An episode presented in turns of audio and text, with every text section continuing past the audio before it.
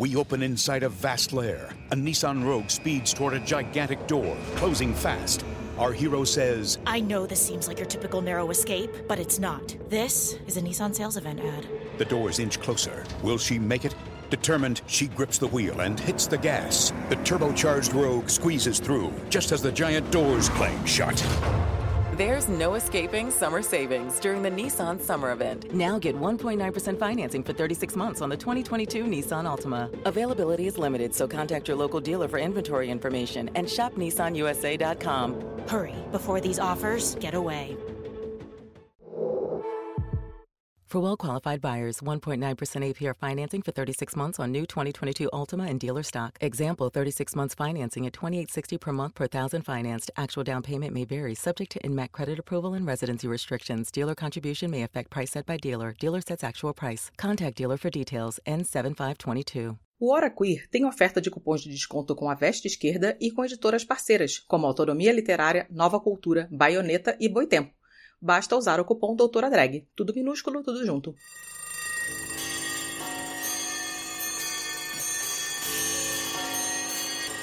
Ei, gente, boa noite. Quem está aqui, né, e não conhece por que que tá aqui, você está no Doutora Drag, que é um canal no YouTube, mas também funciona com outros projetos, que é o podcast Hora Queer. E a gente tem uma plataforma de apoio para doações, se vocês quiserem doar, esse dinheiro não vai para mim, esse dinheiro vai para as pessoas que trabalham conosco, como os intérpretes, editores, produtores, a galera que está trabalhando por trás deste canal, ok? Então você pode ir lá no Apoia-se, apoia.se barra Hora Queer. E o link está aqui também abaixo para vocês.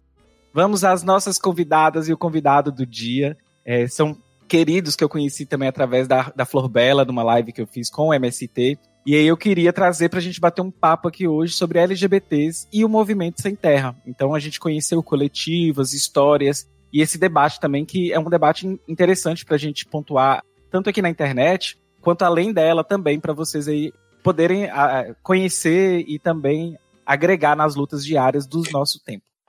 Destrua o patrimônio público e privado. Ataque templos. Incendeie carros. Ele é mó covardia, dizendo que é opinião quando é homofobia.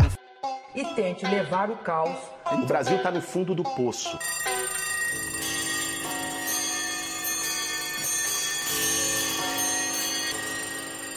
Doutora Drag!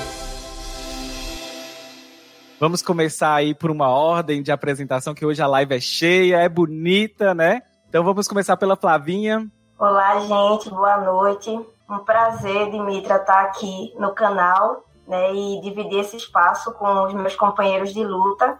Eu sou a Flavinha Pisa, sou do Nordeste, pernambucana, né, lésbica e componho esse coletivo LGBT.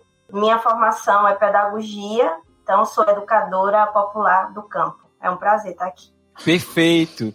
Dei. Muito bem, boa noite. É, sou também de Silva, do MST de Mato Grosso, nascida aqui no Mato Grosso. Também sou pedagoga, mulher trans, fiz pedagogia graças à luta do povo, né, graças à organização do movimento. E estou aqui para somar com os demais companheiros, Vinícius e Flávia, para a gente contar um pouco né, da, da nossa história, da nossa auto-organização e falar né, dos desafios também enquanto classe que nós vamos enfrentando, uhum. né? Todo esse avalanche que tem sido desenhado para o nosso país. E Vi! Boa noite a todas e todos. É, agradecendo né, pelo espaço da, do canal. Muito interessante a conversa que a gente vai ter aqui hoje. Né? Eu sou Vinícius, sou do Paraná, município de Jacarezinho. Também sou educador, né? Hoje estou é, na função de coordenador pedagógico, né, da escola onde eu trabalho. E também me formei é, a partir aí da luta e da articulação do MST, né, em licenciatura em educação do campo na área de ciências da natureza. Sou bicha do coletivo LGBT do MST. Muito prazer. E, gente, assim, quem poderia começar falando pra gente um pouquinho do histórico do coletivo, né? Quando foi fundado, quem foram essas pessoas que fizeram essa mobilização, essa disputa interna, como que isso funcionou aí para vocês? Então, não é porque eu sou mais velho, mais experiente, né? Mas aí eu vou, vou iniciar na história. Nem percebi que você é, era mais é, velha dessa estamos... live. a gente começou esse trabalho, Dimitra, tem cinco anos, né? Esse ano a gente está de parabéns, né? Em meio a essa pandemia, a gente fez essa comemoração, estamos organizando materiais, inclusive um livro aí que está bem quentinho para sair, mas temos no, no MST, né? o MST tem 35 anos, aí quase quatro décadas, e os sujeitos LGBTs sempre fizeram parte da luta, desde a ocupação de terra, a organização das comunidades, né, das escolas, dos setores. E aí nós fomos sendo forjados nesses territórios. Mas era algo assim que nos inquietava e nos incomodava nossa pauta específica. Temos clareza né, da nossa bandeira principal, a bandeira da reforma agrária, que é o movimento que nos representa, mas dentro da totalidade né, da reforma agrária, nós somos sujeitos LGBTs. E nesse sentido, a gente foi conspirando, foi reunindo, foi fazendo algumas rodas de diálogos, e temos é, dois estados que foram pioneiros, que é o Ceará e o estado da Bahia, Bolsonaro, é, dentro das marchas estaduais, né, dentro das direções. E a partir disso, né? A gente foi se organizando, foi estudando e hoje nós fazemos parte da organicidade do MST, né? E para nós isso foi uma grande conquista. Então nós somos organizados desde o assento nacional até o coletivo na base, né? Que a gente diz na base a ocupação, do assentamento. E uma das nossas principais bandeiras, né, no período atual, são as formações de nós sujeitos, né? questão da diversidade sexual, né, de gênero, né, as nomenclaturas, tantas que existem, é, nos entender enquanto sujeito LGBT. A gente às vezes está em alguma formação né, e o sujeito ou a sujeita não sabe se é trans, se é uma travesti, né, o que é que é. Né? Então, assim, a gente está partindo da, da gênese mesmo, de nós. Uma coisa que é interessante a gente pensar é que algumas pessoas que estão no campo da esquerda são progressistas elas tendem a invisibilizar as LGBTs em qualquer tipo de luta, né? Quando são as lutas periféricas, a luta do movimento sem terra. É como se não existisse LGBT. LGBT, LGBT fosse, sei lá, um ser de luz e purpurina que só vai nascer nas classes médias é, é, de centros urbanos. E às vezes elas nem nascem no interior. É como se elas nascessem somente, inclusive, nas capitais. Então, assim, esse descolamento da realidade, né? Porque LGBT, nós somos LGBTs e a gente está ocupando vários espaços e estamos em vários lugares. Então, assim, eu acho que é interessante a gente pensar um pouquinho qual é a percepção que vocês têm desse discurso descolado e como que funciona a realidade para vocês defrontar-se com essa realidade e com essa isso fora dessa realidade que esse mundo da internet que aparecem algumas coisas é, no mínimo estranhas, inclusive, né? É importante, né, quando traz esses debates de Mitra para o centro da esquerda, né, tendo em vista que hoje nós estamos aí um dos maiores movimentos sociais que traz esse debate mais para o campo da esquerda, né, é que para nós também, como Flávia trouxe, né, que é um dos movimentos que, que se dedica a organizar a, a base, a, a trazer esses debates mais progressistas para a pauta da sociedade. Para nós também não, não foi assim, num estalar de dedos, trazer o debate da diversidade sexual, né? Nós pegamos, né, bebemos de todas as histórias, fomos até as fontes, né, das pensadoras, dos pensadores, para entender isso para dentro da nossa organização estudar os nossos movimentos, os nossos documentos mais antigos, né, que deram base, que deram rumo para nós chegarmos até os 35 anos, né, que nós celebramos agora. Desde que nasce o MST, né, a gente já tinha aí o nosso, os nossos objetivos centrais, que era a luta pela terra, a luta pela reforma agrária, mas que também era a transformação social, a transformação da sociedade. E não dá para discutir, não dá para planejar a transformação da sociedade se a gente não discute cada sujeito que compõe a configuração dessa sociedade. Né? E aí, isso é que deu base para a nossa organização e que deu também força para cada sujeito, para cada sujeita LGBT que estava nos diversos espaços do movimento, né, como Flávia trouxe, a nossa luta sempre foi construída pela diversidade.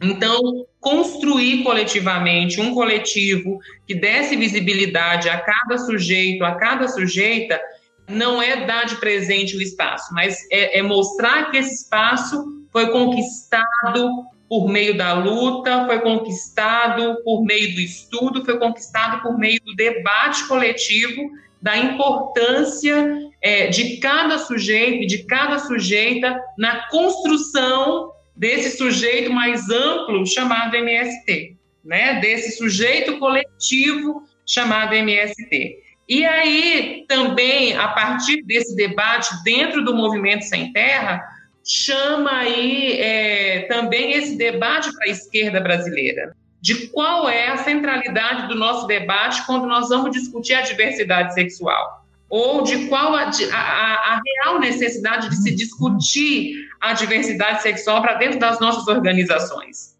Né? A, a que ponto nós vamos trazer todos os sujeitos que constroem a luta para, de fato, fazermos esse debate de classe, né? da luta de classes tão necessária para esse momento. Então, eu acho que nos movimentos de luta pela terra, nós somos um dos movimentos pioneiros, né? Mas que a gente buscou também é, ampliar esse nosso campo de debate, convidando aí as, os campos mais progressistas, né? Tentando a, a fazer uma construção de uma rede de organizações LGBTs de enfrentamento ao fascismo, mas também de enfrentamento ao golpe, né? Então, isso nos deu base enquanto organização, enquanto sujeito coletivo MST, de entender todo esse processo da luta, mas de também dar visibilidade a cada sujeito e cada sujeita LGBT que constrói essa luta dia a dia, né? Dentro dos acampamentos, dentro dos assentamentos, dentro das escolas, dentro das cooperativas, dando corpo e dando alma a esse nosso coletivo, né, que agora completa aí cinco anos, né, não só de atuação dentro do MST, mas dentro desse campo mais aberto da esquerda como um todo. E estamos aí sempre abertos né, a discutir esses debates, estamos aí sempre abertos a ampliar essas redes né, que nós temos construído aí ao longo dos tempos. Eu acho que esse debate aí foi super interessante, e esse ponto que você colocou, de justamente pra, por mais essa questão do senso comum e desse apagamento até externo mesmo, e essa questão interna também de colocar em debate algo que faz parte da, das vivências, são outros corpos e que ocupam esses espaços. E aí eu acho que para dar corpo isso, além também da teoria, né, eu queria entender um pouquinho como que é a história de cada um de vocês dentro do movimento, né? Como que parte esse encontro de vocês, da família de vocês, dentro desse movimento. Então, a gente tem histórias que se assemelham, mas também que se diferenciam, né? Que confluem para esse movimento, né? Que nos acolhe, né? Eu digo isso porque a, a, minha família não é da, não é originária do MST. Eu sou a ovelha vermelha e colorida da família. Então, eu venho né, para o MST através da educação, né, do, do estudo, atuando na escola, e logo ali na é, acompanhando um pouco desse desenvolver do coletivo. Então, me encontro um LGBT do MST em determinado momento. Então, isso reforça, né? Para mim, foi um reforço muito, é, muito simbólico, né? Do que eu poderia ser dentro do MST eu poderia ser LGBT dentro do MST e lutar a partir disso. E que não seria mais uma contradição, né? A gente fala bastante disso. Um pouco da, da percepção que a gente vai tendo enquanto coletivo é que a gente vai deixando a ideia de que é uma contradição ser LGBT e lutar pela terra. Essa, essa contradição, ela não é uma contradição, ela não existe, né? não pode ser colocada. Né?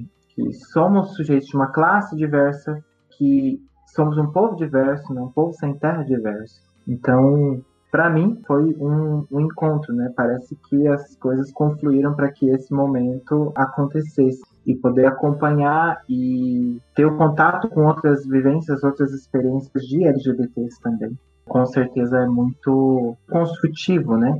Construtivo no sentido humano, de humanizar e ser humanizado. Eu acho que é uma contribuição bem interessante para a gente pensar também. Bom, eu vou falar um pouco do chão que eu piso. Então, nas atividades nossas do coletivo, a gente sempre coloca a história de vida como um ponto de partida dentro da metodologia, porque é uma forma também da gente se aproximar. As pessoas às vezes chegam curiosas, mais de observar. E a partir do momento que a gente abre nossas histórias de vida, pensando a metodologia, uma canção, um texto, com muito cuidado, né? Porque quando você abre as histórias de vida, aí você também tem que ter muito zelo por ela e ver como é que você fecha aquele ciclo, né? Porque aí vem N coisas, vem assédio, vem questões familiares, vem a infância, enfim, né? E a gente tem feito isso com muita boniteza e delicadeza né, nessas partilhas. Eu sou externa, sim, eu conheci o movimento há 22 anos, não façam conta, tá? Mas eu venho de uma cidade do interior aqui de Pernambuco, que é uma cidade canavieira, que tem usina de cana-de-açúcar, que não tinha muitas condições. E eu finalizo o meu magistério e tinha a ilusão que quando eu me formasse eu já ia trabalhar. Grande ilusão, né? Então, mais uma desempregada no interior. E aí eu conheço o MST através da educação de jovens e adultos, que ia precisar de educadora em um assentamento para dar aula. E eu vou para uma formação, conheço as pessoas do movimento, as palavras de ordem, a mística, coisas que num primeiro momento me assustou porque não fazia parte da minha vivência.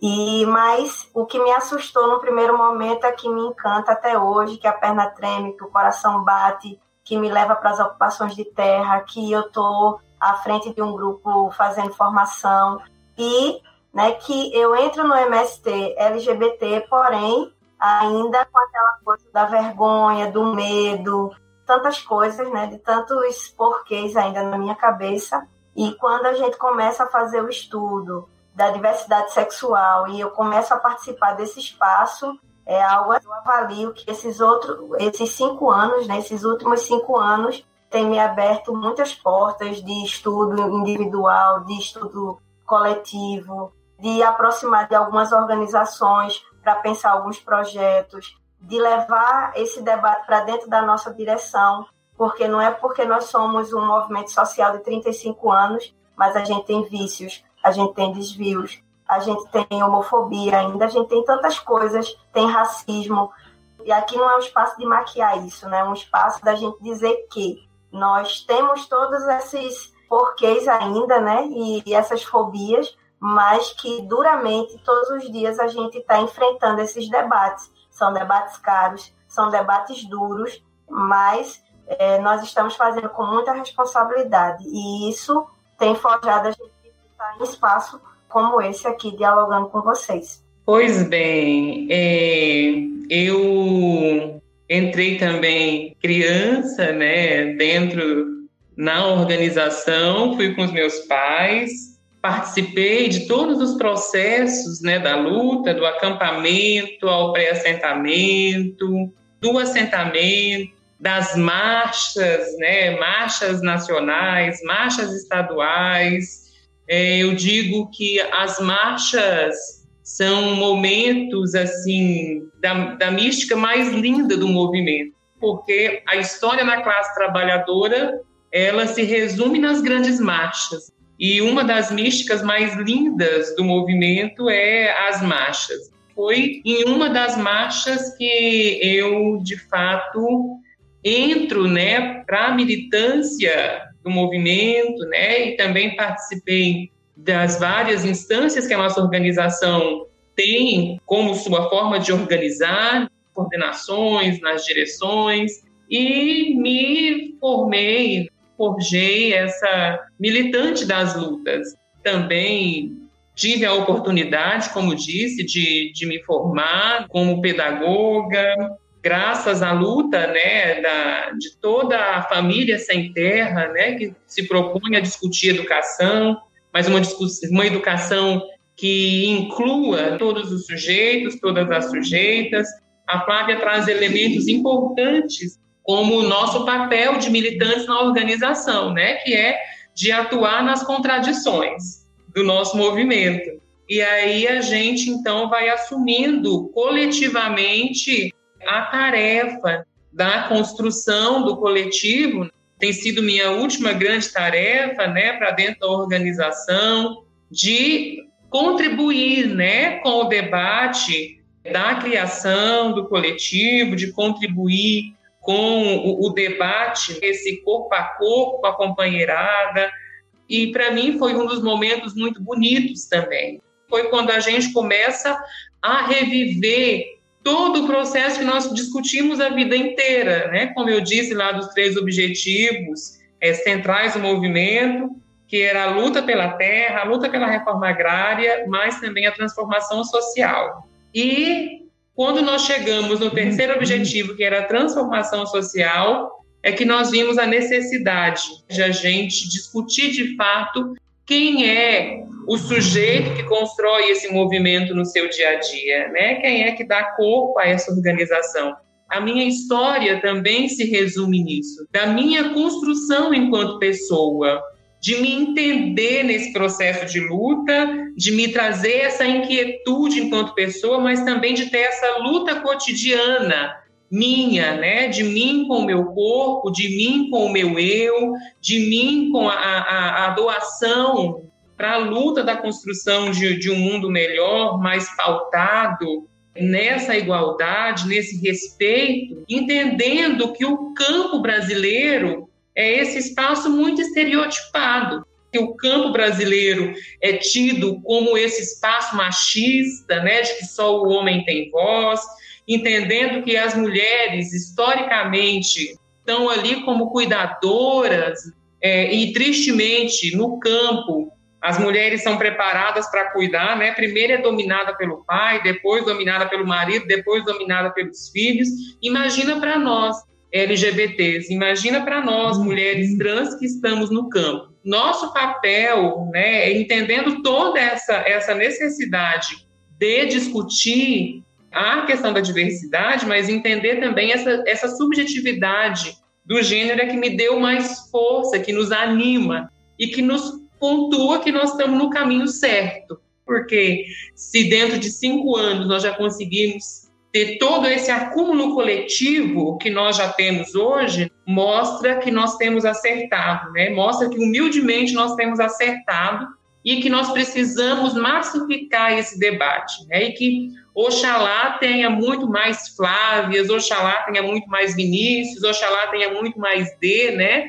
E tantos outros e outras valorosos companheiros e companheiras que constroem esse coletivo e que constrói esse sujeito coletivo MST que se propõe a fazer essas lutas. Então, esse é um pouco da nossa história. Né? A nossa história se baseia né, na construção também do movimento. É porque quem está nesse movimento é porque está disposto a se doar. Esse doar a vida, doar um tempo, doar a luta, é o que resume a nossa história, a história da militância do, do MST. É, você falando aí, de, eu acho interessante, e eu fiquei pensando ainda sobre uma, um artigo que eu vi certa vez, mas eu ainda não pude me aprofundar, mas já vi uma fala também de um, de um camarada, acho que foi de um camarada, salvo me engano, sobre inclusive é, o pensamento na reforma agrária, incluindo os direitos da mulher, que vem ali desde o final dos anos 90 para o início dos anos 2000, e como que o MST, ele é um movimento aí que, no caso, ele é um protagonista nesse processo, né? Um dos,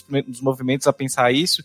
E aí agora vocês, cinco anos, já pensando as questões LGBT dentro do movimento. Então, eu acho que isso é muito interessante e isso também perpassa por um processo de formação interna da militância. Acho que foi a Flavinha que começou a falar, né, dos vícios, por ser uma organização de 35 anos. E isso é interessante, é a, é a tal da autocrítica, né, e, e, e em busca também da, das mudanças e transformações a partir disso. Então, eu queria ver com vocês para a gente pensar sobre esses processos educativos, tanto internos quanto externos, né? Eu acho que a voz de vocês tem reverberado muito também para fora e eu acho isso muito interessante. Eu acompanho alguma galera, né? A, a Flo eu conheci naquela live, apaixonei de cara, a gente conversa volta e meia. Tem a Ruth Venceremos, que eu nem sabia que ela me seguia, depois eu fui ver que ela me seguia. Então, assim, a gente vai acompanhando uma galera e dando o close, dando nome, eu acho muito assim educativo de como que até mesmo no caso nós que fazemos drag, podemos usar isso como uma ferramenta de educação, né? Eu faço drag, eu não faço show, não faço nada.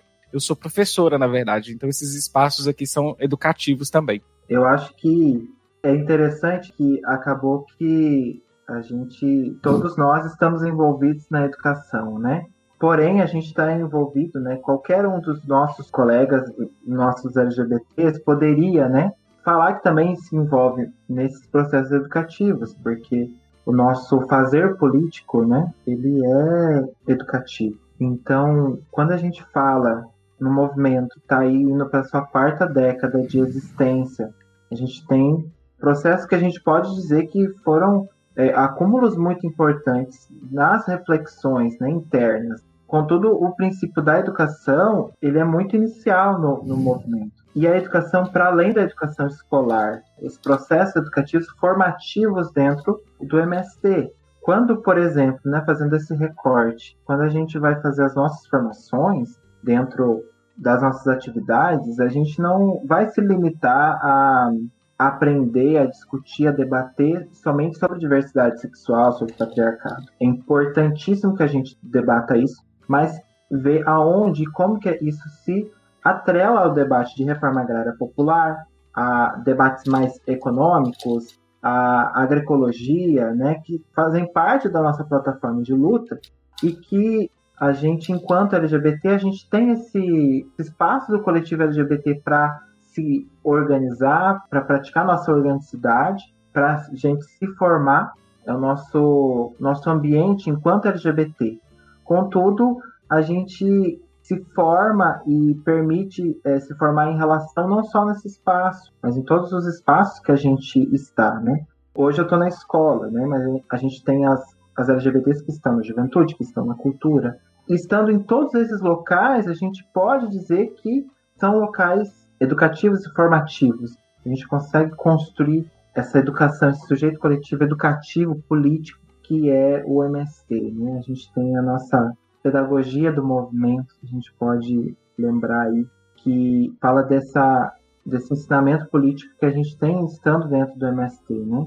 E daí a gente vai também se construindo a partir das relações com que a gente vai fazendo com outros movimentos também, aprendendo, né? Como, por exemplo, o movimento LGBT, né? A gente vai conseguindo criar essa relação com o movimento LGBT, a gente vem criando essas relações com vários grupos e, e, e o movimento LGBT mais geral, tanto levando a nossa pauta da reforma agrária, da luta pela terra, e também podendo acessar o acúmulo do movimento para o coletivo LGBT. Então, a gente constrói esse processo educativo, formativo, relacional, né, a partir de, é, dessas relações. Então, é, é, importante a gente pensar né, que a educação, esses processos educativos formativos, eles não acontecem isolados e não e, e eles acontecem no nosso fazer político, né, seja o espaço em que a gente esteja atuando, né?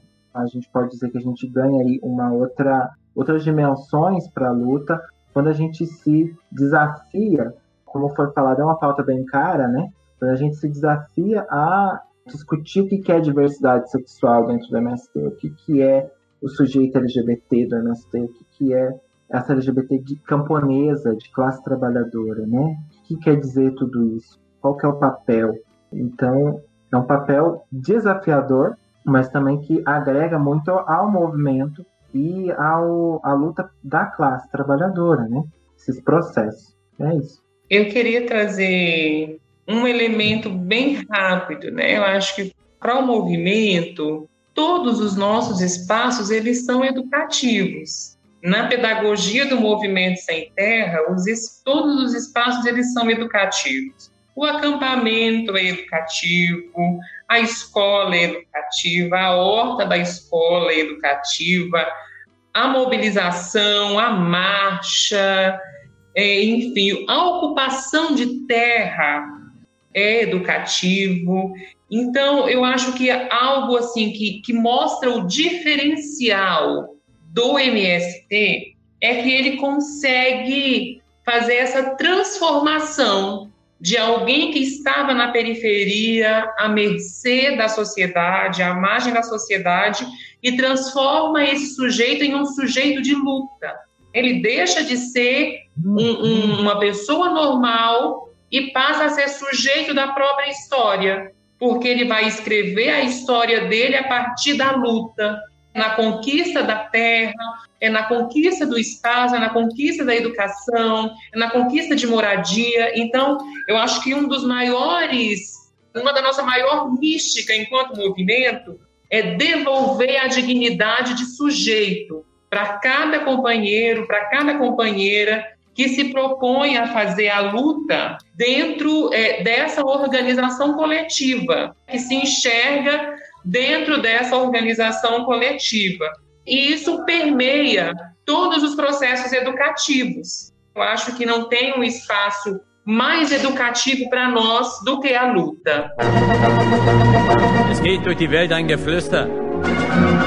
Você está ouvindo o Hora Queer. Que tal apoiar o nosso projeto em apoia.se barra Hora Queer ou então em padrim.com.br barra Hora Queer. Es flüstern die Kohle- und. Gente, a gente tá caminhando aqui para uma parte já da live que eu acho que a gente até venceu até rápido. Eu gostei disso, porque a gente já foi bem pontual. E aí eu penso da gente trazer um pouco também da questão da própria reforma agrária ou até mesmo explorar mais as questões do coletivo, né? Assim, de, de como que, que tá a atuação desse coletivo dentro desses espaços, nesse espaço de cinco anos, como que se deram esses processos, ou a gente vai para a reforma agrária? O que, que vocês acham melhor? Eu acho que a gente ainda pode ter mais informações sobre esse processo da nossa construção dos cinco anos e depois a gente pega essa parte da reforma agrária a gente tem muitos desafios enquanto sujeito LGBT e ser inserido nos documentos oficiais e tal. Aí a gente pode fazer um recorte sobre isso. Mas é, olhando aí as respostas, né, a contribuição dos meus dois companheiros, dizer que a gente também está aprendendo a ser setor e dentro do setor a gente ser coletivo. O que é, que é isso, Dimitra?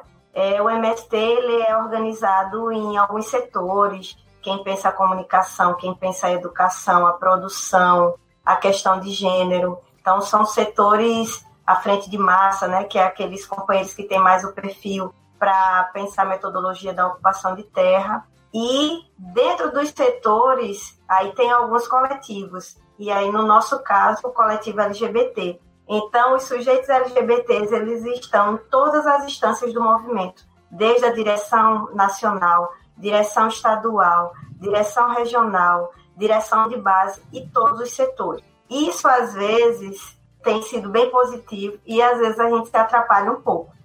Mas vamos dizer que tem sido mais positivo. Exemplo, nós três, né?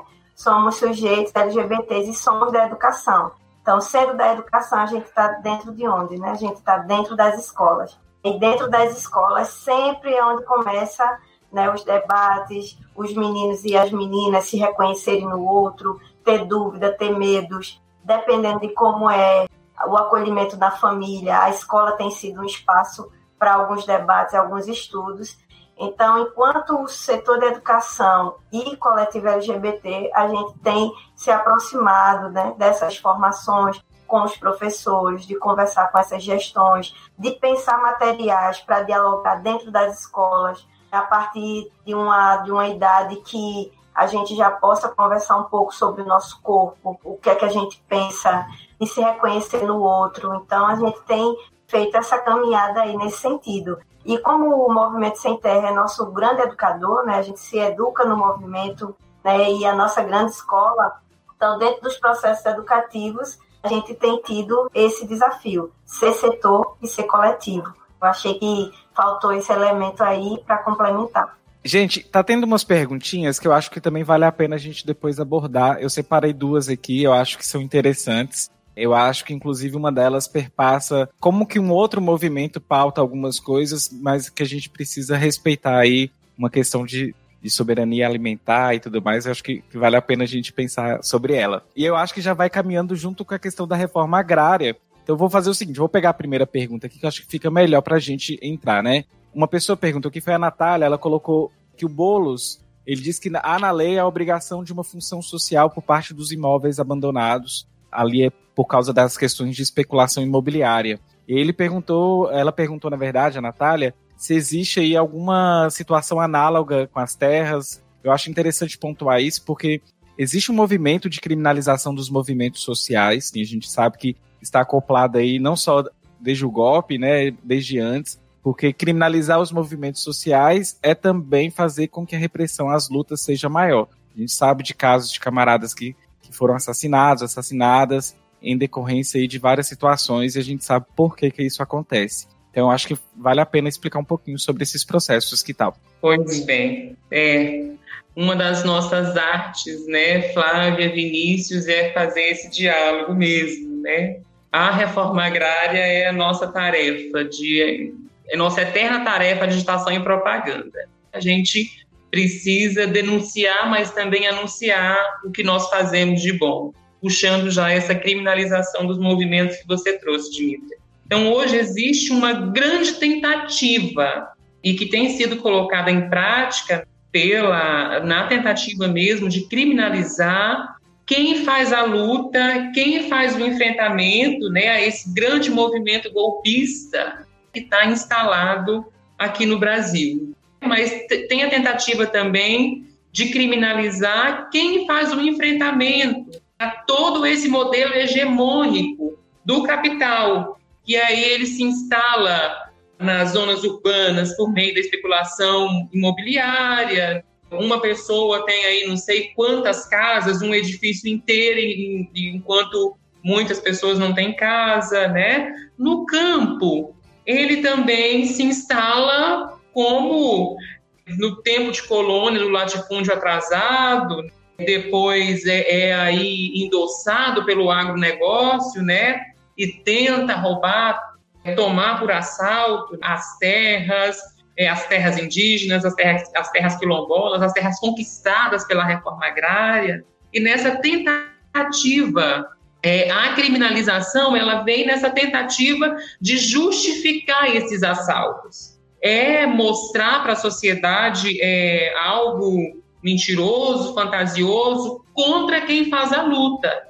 E os, os assassinatos, eles acontecem. Essa semana mesmo, nós tivemos um companheiro do Paraná assassinado. E assim, sucessivamente, em outros estados, né, que tem é, ameaças, tem assassinatos consumados. Com esse movimento fascista, né, com essa onda fascista, que veio junto do golpe e é reforçada com a eleição do Bolsonaro, tem-se aí então essa grande, é, essa grande criminalização mesmo dos movimentos. E aí não criminaliza só o movimento, mas criminaliza toda a discussão progressista que se tinha na educação brasileira, criminaliza todos os avanços que nós tivemos até hoje, né? E aí a gente chega até esse retrocesso que nós temos hoje, é, é retrocesso na educação, retrocesso na saúde, é retrocesso nas áreas sociais, né, na assistência social, essas reformas que traz a gente de volta a analogia ao trabalho escravo, essa criminalização, ela é um projeto,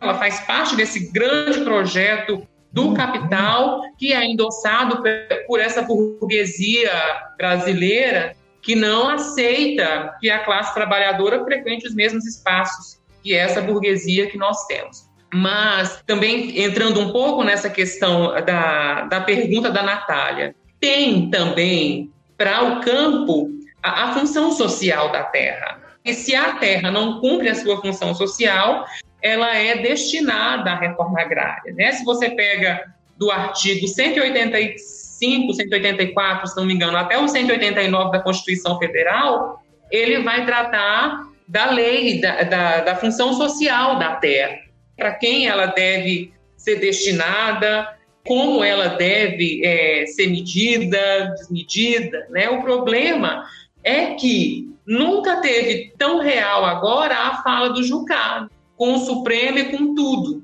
que é, por mais que, que hoje uma área presa é encontrado trabalho escravo, ela deveria ser destinada à reforma agrária mas não acontece. Assim como teve uma, uma, um grande latifúndio que foi encontrado uma grande quantidade de drogas, né, de entorpecentes, também deveria ser destinado à reforma agrária, mas isso não acontece. porque existe um grande conluio do capital, que são os mesmos juízes que são donos, que são brigeiros de terra, é quem determina o cumprimento da lei. Que são amigos de um senador, que são amigos de um deputado que está aí ocupando né, a grande bancada da bala, da Bíblia e do boi. Do boi.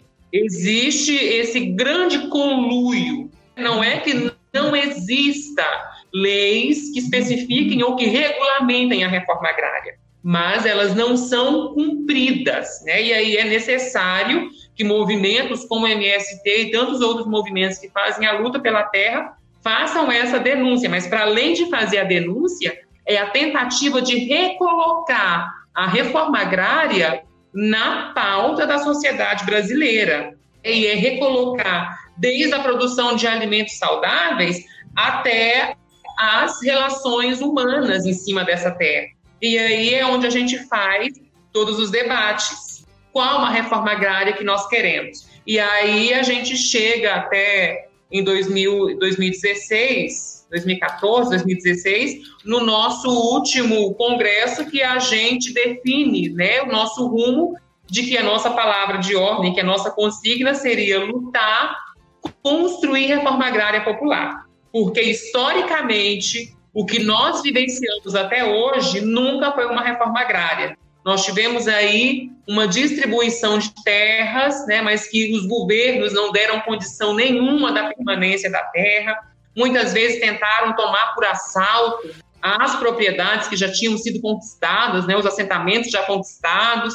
E aí nunca foi tão necessário trazer para nós essa consigna, né, de que a reforma agrária deveria ser conquistada pela mão e construída, né, pela mão das trabalhadoras e, das traba e dos trabalhadores que estão aí na construção diária, no enfrentamento diário da democratização da terra, da democratização do campo brasileiro. Gente, o tempinho nosso está acabando. Eu acho que eu vou acrescentar uma pergunta minha que me, me, me, ocorreu aqui durante a live. E uma pergunta que também alguém deixou lá em cima, mas eu não vou lembrar do nome do companheiro, ou da companheira, ou do companheiro. Eu não sei quem foi que deixou, mas é uma pergunta que eu acho interessante a gente explicar. A pergunta era da seguinte: tem veganos no MST? E aí eu acho interessante a gente pontuar, porque assim, existem vários tipos de veganismos por aí, né? Que vai, inclusive, vai ser o fruto da próxima pergunta que eu vou fazer, que são os veganos liberais, que não estão nem aí para movimento nenhum, para religiões de matriz africana. Então, se vocês quiserem responder, eu fico, fico grata por isso. Isso é desafio, viu, Dimitra? Vou falar aqui da minha realidade, né, do, do território aqui. Existe sim, e a gente tem encontrado muito a partir dos armazéns do campo, né, que né, o que é, que é o armazém do campo? Ele já existe em, acho que, sete capitais, Aqui em Pernambuco, em Recife, a gente tem um e temos um aqui em Caruaru também, que é onde eu vivo. O Armazém do Campo é um espaço né, para que a gente possa dialogar com a sociedade, possa ter alguns momentos de debate, que a gente possa ter os nossos materiais de propaganda, camisa, boné, materiais da Expressão Popular, que é nossa editora, né, parceira aí com livros muito bons e acessível. E também tem né, os comes e bebes, que é o nosso café. E aí, nesse café, é que a gente já começou a ter esse desafio, tanto para a nossa militância, quanto para né, as pessoas que frequentam os armazéns, de como fazer esse debate e o que é que é veganismo mesmo, o que é o que é que é isso, né, para fazer esse debate. Então, assim, aqui, né, em Pernambuco, a gente tem feito esse, esse debate através dos armazéns do campo. Agora é muito inicial. Por isso que eu nem vou me adentrar muito, vou deixar os, os parceiros aí. Essa pergunta é interessante porque me remete a algumas outras questões. Quando as pessoas perguntam, existe é, é, vegano no MST? Me lembra é, quando ainda, né, perguntado e muito, né, mas existe LGBT no MST? É uma coisa tipo, é, é um pouco dessa visão, né, do que, do, que o MST é um movimento homogêneo. Não, né? Ele é feito de povo, né? Ele é feito de classe trabalhadora. E a classe trabalhadora tem múltiplos sujeitos. Quando a gente fala, né, linkando com a questão da reforma agrária, né?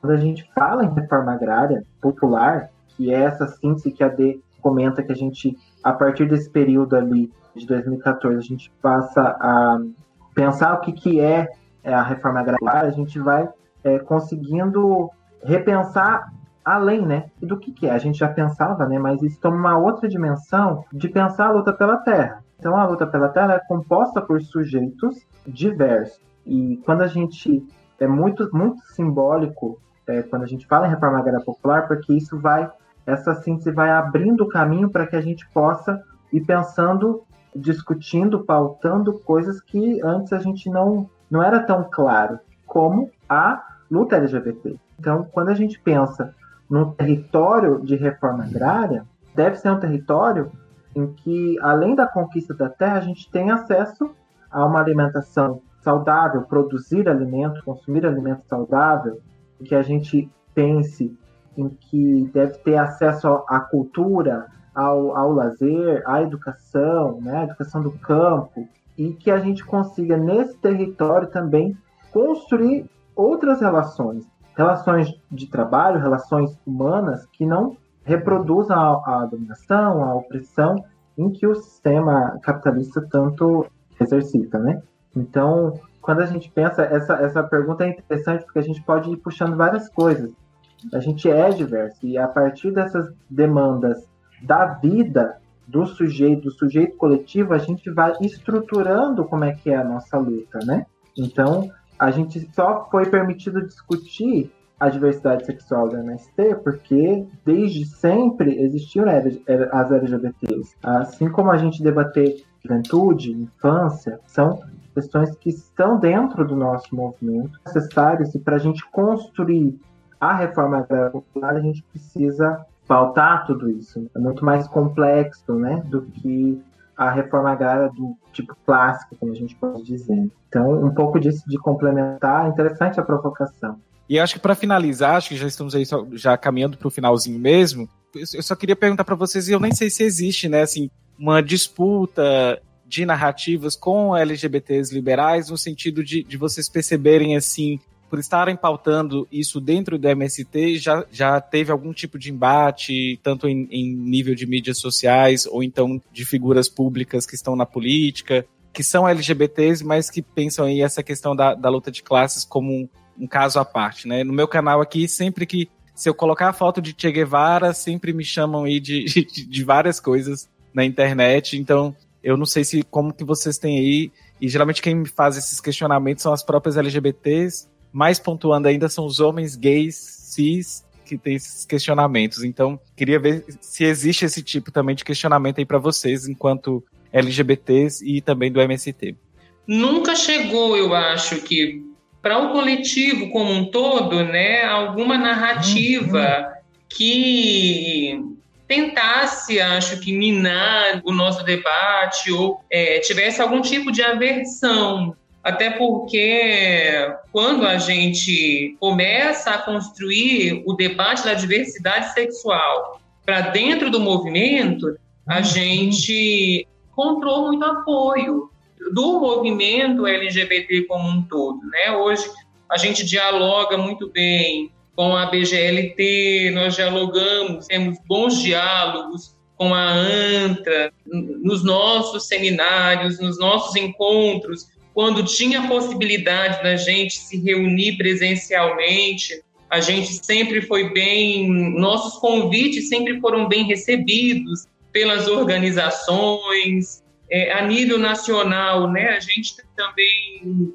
ajuda a pautar, né, para dentro do movimento, debates, é, inclusive participando aí do antigo conselho, depois veio essa nova configuração, que a gente tem também feito debates né, nesse sentido, mas a gente entende né, as particularidades do próprio movimento LGBT a nível nacional. Nós precisamos, eu acho que, fazer essa força-tarefa, não só do coletivo LGBT do MST, mas, assim, de todo o conjunto né, do movimento a nível nacional. E o nosso debate, enquanto coletivo, ele é muito interno, é pensando as particularidades subjetividades dos nossos sujeitos, né? A nossa tarefa por hora, como a Flávia trouxe no início, é trazer esse debate mais geral da diversidade sexual casado com a nossa luta, a luta pela terra, a luta pela permanência no campo, a luta pela reforma agrária. Então, nós temos assim é, muito claro, enquanto coletivo, o nosso papel para dentro do movimento LGBT, mas também dentro da nossa organização e na construção desse debate da luta de, de classes. Então, para nós está muito claro que ainda que somos LGBTs, ainda que somos do movimento sem terra, mas nós precisamos nos enxergar enquanto classe trabalhadora. E aí eu acho que aí está o nosso a nossa construção social e que nos dá base de luta, né? Então por isso que eu digo assim, não faço a afirmação de que não de que tem alguém que faça crítica ou que tem algum movimento específico que faça crítica, mas que nós temos a clareza que o nosso papel é tratar toda a subjetividade de cada sujeito, trazer o debate da sigla, mas entendendo de qual campo nós partimos que é o campo da reforma agrária, que é o campo da luta pela terra e que é o campo da nossa construção enquanto sujeitas e sujeitos camponeses e camponesas. Então, para nós, sempre teve muito claro, né? E que se tem é, alguém que não, que não se sente contemplado dentro do nosso debate, né? A gente vai estar sempre aberto, né? Como eu disse, a nossa tarefa é dialogar, é construir esse debate pautado sempre dentro da democracia, até porque nós somos fruto de um movimento que, que nasceu pautando a democracia e que nós vamos sempre estar construindo esses debates democráticos. Perfeita colocação. Gente, eu queria agradecer muito, mas muito mesmo, pela presença de vocês aqui, pelas falas, pelas trocas. Eu acho que foi bacana esse, essas trocas que eu tenho feito com vocês. É, vai de encontro com algumas coisas que eu tenho aprendido na minha própria militância. Estava comentando no chat privado ali. Eu acho que o MST é uma escola para muitos coletivos, para muitas militâncias, até da forma de se estruturar e de se organizar. Então, eu agradeço muito esse trabalho que vocês fazem. Militar é difícil, demanda aí um esforço, um pouquinho de, de sacrifício da vida pessoal, inclusive. Então, eu, eu gostaria de agradecer vocês por estarem aqui. Cada um quiser deixar aí uma palavra final para a gente fechar a live, é, fiquem à vontade a gente que agradece o espaço né, e dizer que a gente está representando assim o MST, mas também tantos nomes que poderiam estar tá aqui do nosso coletivo LGBT. A gente tem feito um esforço, Dimitra, para não personalizar, né? Então, hoje, nesse bate-papo, estamos nós três, em um próximo vão ter mais três, mais três. Então, a gente tem feito essa a pauta rodar, né? Para que tenha muitos rostos, muitos sotaques e muitas contribuições aqui. Então, em nome do coletivo LGBT, gratidão. Essa questão espaço. do personalismo é muito Obrigada. bom, sobretudo em movimento, né? É muito, muito perigoso, inclusive. Parabéns aí pela. Mas você já tem 35 anos de luta, isso aí já é sabido há muito tempo. Eu também, como Flávia, agradeço o convite, né, em nome do coletivo, mas também em nome da organização, em nome do MST a importância desse espaço para dar visibilidade também a todo o processo de luta construído dentro do movimento, né? É dizer que essa é uma importante ferramenta para nós recolocarmos né, nessa nossa incessante luta de recolocar a reforma agrária na pauta da sociedade brasileira, não só a reforma agrária, né, mas de, de trazer também para o centro do debate as questões da agroecologia, o debate da alimentação saudável, fazer o contraponto a esse modelo hegemônico dominado pelo agronegócio para o campo brasileiro, mas que também é hora da gente fortalecer a luta e como nós vamos poder fortalecer o MST no meio desse processo todo, né, de criminalização dos movimentos. O de adquirir, né, de valorizar, de prestigiar os nossos armazéns do campo, em várias capitais brasileiras tem, e muitos municípios têm as feiras agroecológicas, é valorizar o trabalho das mulheres, é valorizar o trabalho dos sujeitos e das sujeitas LGBTs que produzem comida, que produzem comida de verdade para alimentar a classe trabalhadora, que assumimos esse papel né, de difundir a importância da reforma agrária nesse momento de pandemia, nesse momento em que o Brasil retorna tristemente ao mapa da fome. E nesse momento de ódio, como diz Tiago de Mello no poema, Face escuro, mas nós cantamos. Todo esse período de ódio, que a gente possa cantar né, as canções de liberdade, que a gente possa cantar as canções que resgate esses tão esquecidos valores humanistas, que pode derrotar toda essa onda fascista, todo esse momento de ódio, em especial derrotar esse governo que tanto nos ameaça, que tanto quer o mal né, dos movimentos sociais e da classe trabalhadora. Por isso, é, nós continuemos aí a nossa marcha.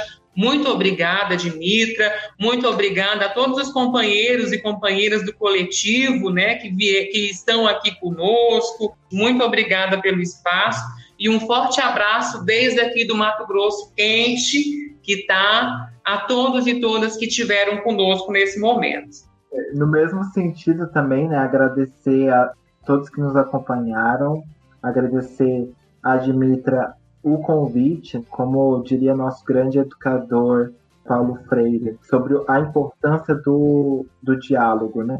A gente precisa muito construir essas pontes de diálogo, né? Para a gente poder trocar nossas pautas, porque a gente é, não se liberta, um não liberta o outro, só se liberta em comunhão, juntos, coletivamente. Então a gente precisa cada vez mais coletivizar as nossas lutas, construir né, a nossa tão sonhada unidade, né? A gente, enquanto classe, né, a gente necessita, a gente não vai ter é, a destruição do capitalismo, do patriarcado, se a gente não debater, não estudar, não se formar de forma coletiva, né? Que a gente possa lutar de forma coletiva e transformar essa realidade que a gente tá, né? A reforma agrária, como a gente falou, né? Ela também ela não é só para o campo, né? A reforma agrária é um projeto para campo e sociedade. Então, um campo e sociedade que a gente possa alimentar de forma saudável, que a gente possa ter relações saudáveis. É muito fundamental que a gente pense nisso como eu sou educador, também vou deixar uma, uma indicação de livro. Para quem quiser ver um pouco mais das nossas elaborações, a gente tem um livro muito interessante que também conta é, um pouco da história do, do coletivo, né, que é o Achemos a Bandeira Colorida, disponível na editora Expressão Popular. Dá uma chegadinha lá. E também pedir para quem quiser conhecer mais, quem está conhecendo o movimento agora, né, dar uma olhadinha nas nossas redes. Estamos em todas as redes: é, YouTube, Facebook, Instagram já tivemos e estamos tendo vários debates em torno da, da diversidade sexual, assim como outras questões como análise de conjuntura, temas econômicos, educação, enfim. Que a gente se isole, que a gente se cuide nesse momento, mas que a gente não fique em silêncio, que a gente é, estude, se aproprie, né, e possa criar relações que a gente transforme realmente essa, essa realidade que a gente está, né. Deixar o meu fora Bolsonaro, né, que eu não posso é, deixar de falar e mais uma vez agradecer, agradecer também as companheiras que dividiram aqui a fala com a gente e enfim, é isso. Muito obrigado. Eu estou muito feliz de ter feito essa live com vocês. Já essa, essa live eu estava pensando sobre ela há um certo tempo, desde lá nosso encontro no Instagram. Então, gostaria de agradecer muito, deixar esse espaço aberto, sempre que precisarem de ampliar alguma coisa que vocês precisarem, podem contar comigo, né? Quer seja no Instagram, no Twitter, no YouTube. É nossa luta, nossas trincheiras, a gente está do mesmo lado e lutando aí contra esse sistema. Então, parabéns pelo trabalho e quem está aí à noite, né? Finzão de terça, beijos e tchau, tchau.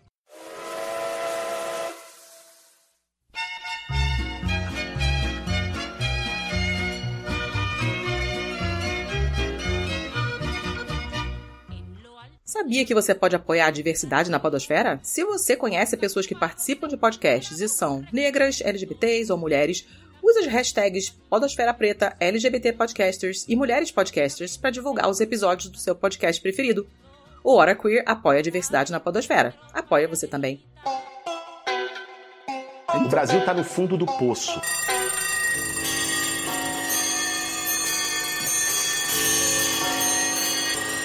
O programa acabou, mas não sai daí. Você pode agora compartilhar o nosso programa. Olha só que legal.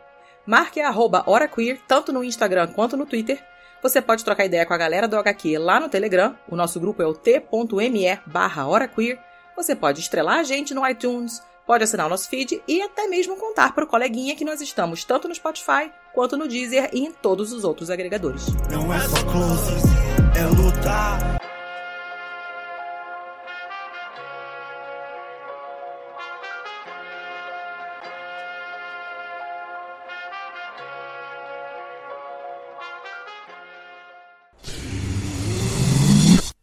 Half-Death. Este programa é criado e produzido por Hora Queer Produções e distribuído pela Half-Death. A Hora Queer Produções conta com Dimitra Bucana como diretora, Alice Santos como produtora e nossos co-hosts que são Beatriz Santos, Caia Coelho e Rodrigo Red. A Half-Death conta como produtor executivo Gus Lanzetta, gerente de projeto Lídia Roncone, produção Nicole Carça, finalização Henrique Machado.